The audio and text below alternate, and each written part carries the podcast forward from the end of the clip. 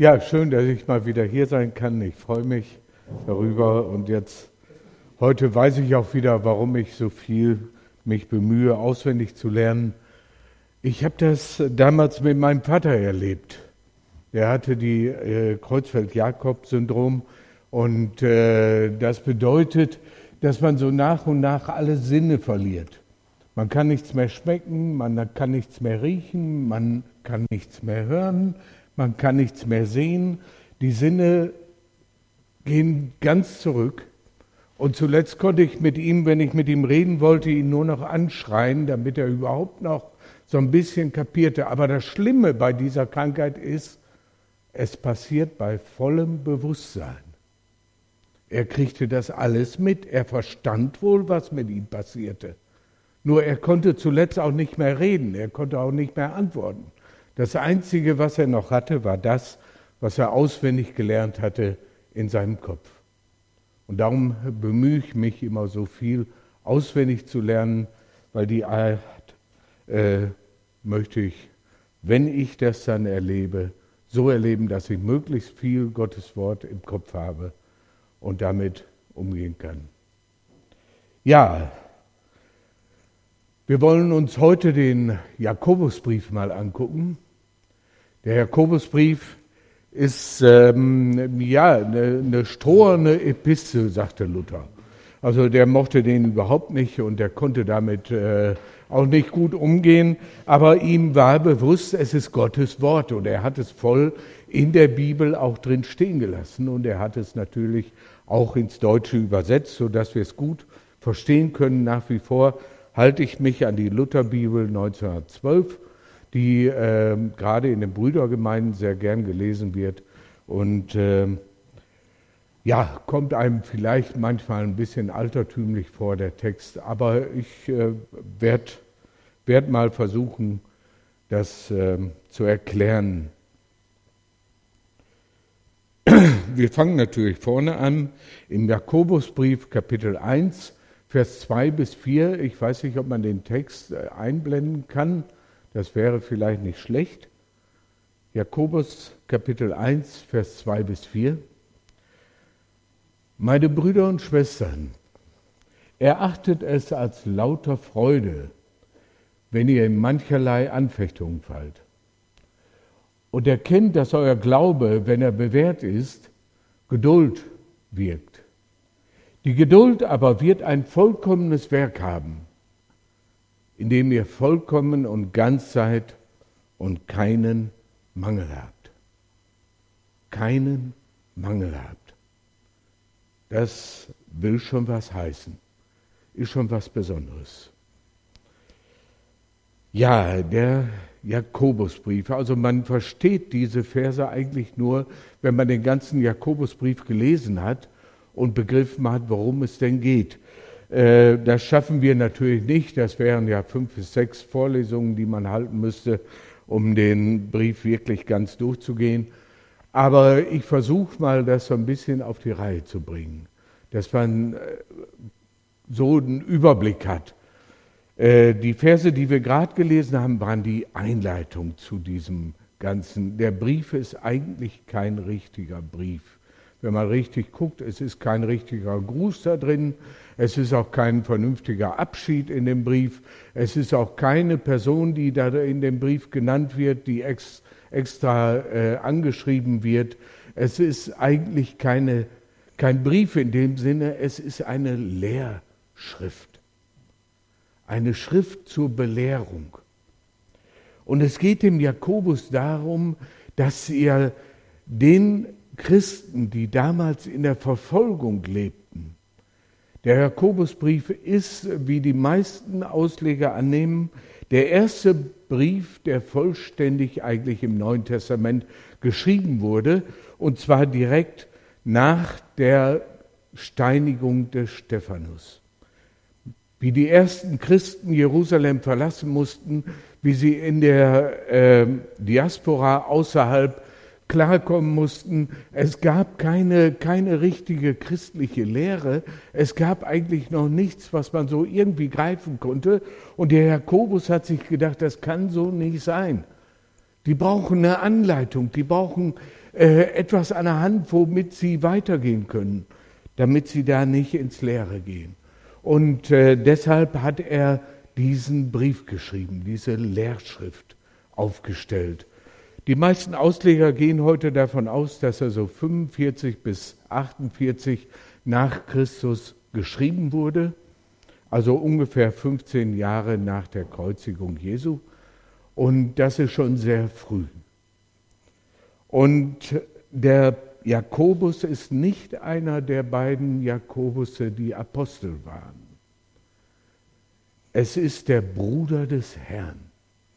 Es ist der Bruder, der leibliche Bruder Jesu, der diese Lehrschrift aufgestellt hat.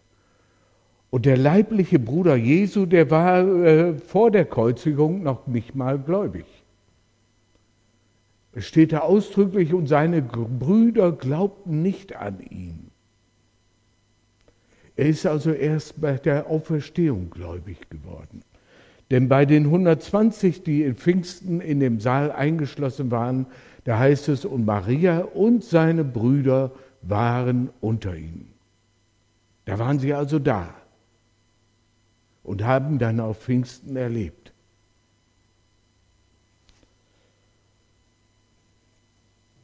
Also der Bruder des Herrn, der Jakobus hat also diese Schrift aufgesetzt und ihm war es wichtig, dass eben die Leute eine Anleitung zum Glauben haben. Er hat fünf Kapitel geschrieben. Das erste Kapitel könnte man überschreiben und sagen, der erprobte Glaube oder der Glaube in der Prüfungsphase. Das zweite Kapitel wäre der Titel der tätige Glaube oder der Glaube mit guten Werken, mit guten Handlungen.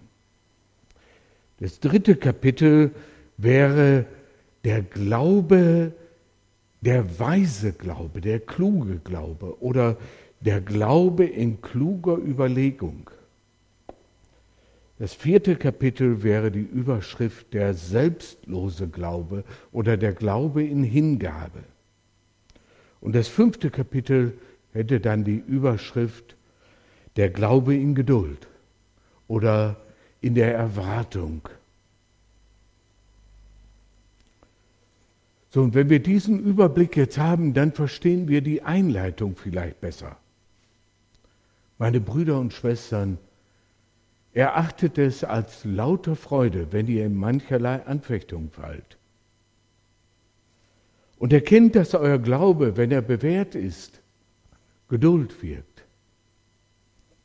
Und die Geduld wird ihr vollkommenes Werk haben, wenn ihr, indem ihr vollkommen und ganz seid und keinen Mangel habt. Gott möchte, dass wir ohne Mangel sind. Der Brief ist an Christen geschrieben, die ursprünglich mal Juden waren. Und äh, jeder Jude hat sofort verstanden, was das heißt, ohne Mangel sein. Man konnte Gott nur ein Opfer bringen, wenn es ohne Mangel war. Dieses Opfer durfte keinen Mangel haben, es musste vollkommen sein. Und nur was man Gott hingab, auch der Priester, der dieses Opfer brachte, durfte keinen Mangel haben. Ein Priester, der einen Arm gebrochen hatte, durfte nicht zum Dienst kommen. Der durfte nicht mal den Tempel betreten. Also es musste alles ohne Mangel sein. Darum ging es hier dem Jakobus. Die Juden haben das sofort verstanden, die haben das sofort begriffen. Wenn wir Gott nahen wollen, müssen wir ohne Mangel sein. Aber sie wussten auch um ihren Mangel. Sie wussten, dass sie Mangel hatten. Aber der Glaube bewirkt Geduld. Und die Geduld bewirkt ein vollkommenes Werk. Der Glaube, das ist uns hoffentlich bewusst, ist nicht unser Werk, ist nicht das, was wir tun. Der Glaube ist ein Geschenk, den wir von Gott erhalten, den wir von Gott bekommen. Jesus sagt, das aber ist das Werk Gottes, dass ihr an den glaubt, den er gesandt hat. Der Glaube ist das Werk Gottes und das soll er in uns bewirken. Das möchte er immer weiter in uns vervollkommnen und möchte in uns, dass wir inwendig stark werden, wie es der Paulus im Epheserbrief Kapitel 3, Vers 16 sagt, dass wir inwendig stark werden im Glauben, dass wir von Gott Kraft bekommen und dass er uns stark macht durch den Glauben, dass wir feststehen im Glauben. Der Glaube bewirkt diese Geduld, diese Geduld, die ein vollkommenes Werk zur Folge hat. Äh, das ist ein bisschen unglücklich ausgedrückt. Damals äh, im Mittelalter hat man das äh, gut verstanden. Heute äh, wird es in den modernen Übersetzungen leider ein bisschen komisch umschrieben. Was hier gemeint ist, ist, dass der Glaube zu einem vollendeten Ziel führen soll. Dass er uns zu einem vollendeten Ziel bringen soll. Und dieses Ziel besteht darin, eben, dass wir vollkommen und ganz sein sollen. Vollkommen und ganz und keinen Mangel haben, sodass wir ein Gott wohlgefälliges Opfer darstellen und zu Gott Eingang bekommen. Dass wir den Zugang zu Gott bekommen, weil wir vollkommen und ganz vor Gott dargestellt werden, was durch Christi Blut geschieht und nicht durch unser können. Es ist Jesus, der uns vollkommen und ganz darstellt. Ich möchte das einmal vorlesen. Ich habe mir natürlich einiges aufgeschrieben. Ich habe nur bisher noch nicht dazu gekommen, da mal drauf zu gucken. Aber guck hier, da habe ich schon. Im Kolosserbrief Kapitel 1, Vers 21 bis 23. Das gucken wir uns jetzt mal an.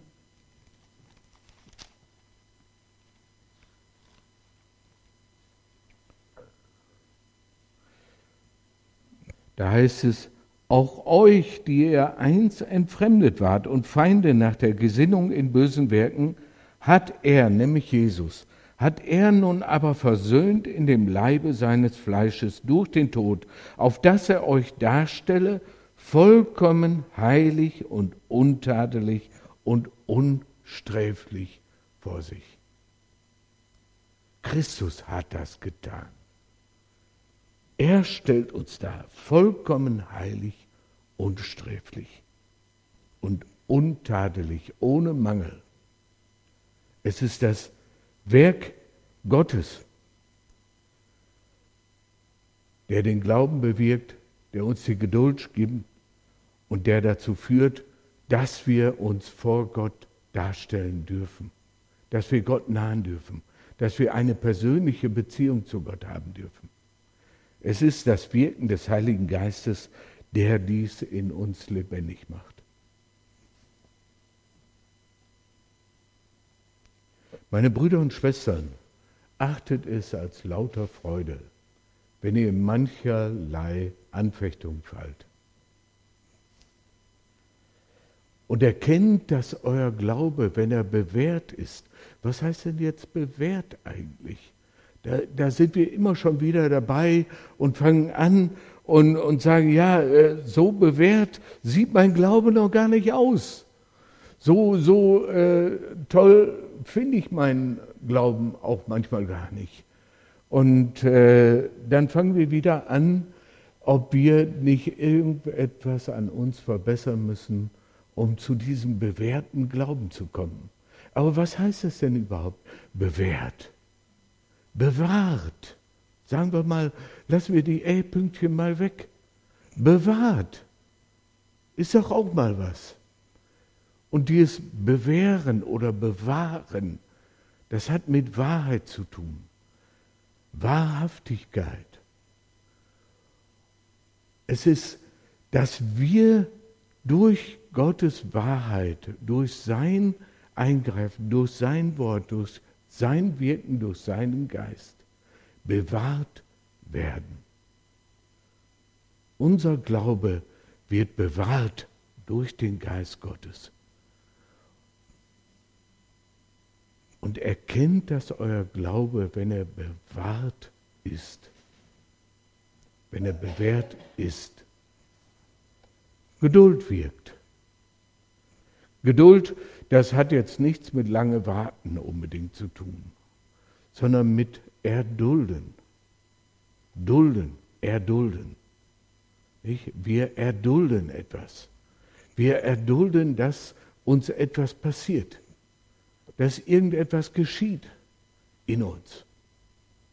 Gott bewirkt diese Geduld, um uns im Glauben stark zu machen, im inwendigen Menschen stark zu machen. Der Glaube soll in uns Frucht bringen. Aber mit der Frucht ist das immer so eine Sache. Wir stehen da manchmal und gucken, also wenn so ein Bauer, wenn der früher losging und seinen Samen über den Acker streute, du, dann hatte der am nächsten Morgen noch kein Getreide da stehen. Das dauerte schon seine Zeit, bis da aus dem Acker mal irgendwas rausgewachsen ist. Und selbst wenn er dann die grünen Halbe geerntet hätte, dann wäre er nicht in der Lage, irgendein Brot zu backen. Er muss dann schon warten, bis das die Ähren gewachsen sind, bis das wirklich Frucht sichtbar ist und dass die Frucht reif ist zur Ernte. Und so bewirkt der Glaube Geduld in uns, dass wir Geduld haben mit uns, dass wir auch mal warten können, dass Gott die Frucht des Geistes in uns lebendig werden lassen kann. Die Frucht des Geistes ist doch letztendlich das, was den Glauben sichtbar macht, was den Glauben, was dem Menschen den Glauben zeigt. Liebe, Freude, Friede, Geduld. Geduld ist auch eine Frucht des Geistes. Nicht?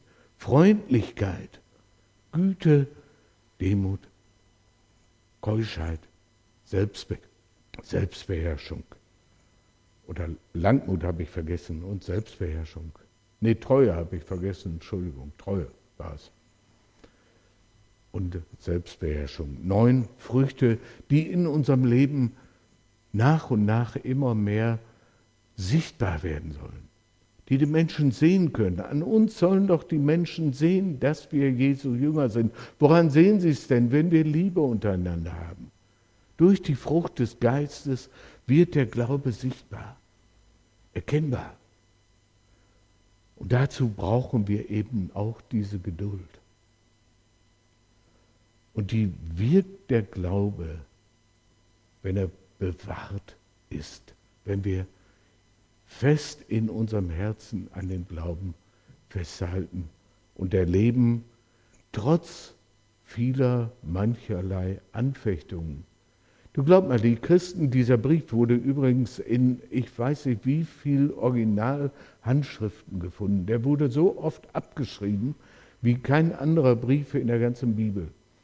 Und es gibt ja auch keinen Adressaten, außer wie es hier heißt, an die zwölf Stämme in der Zerstreuung.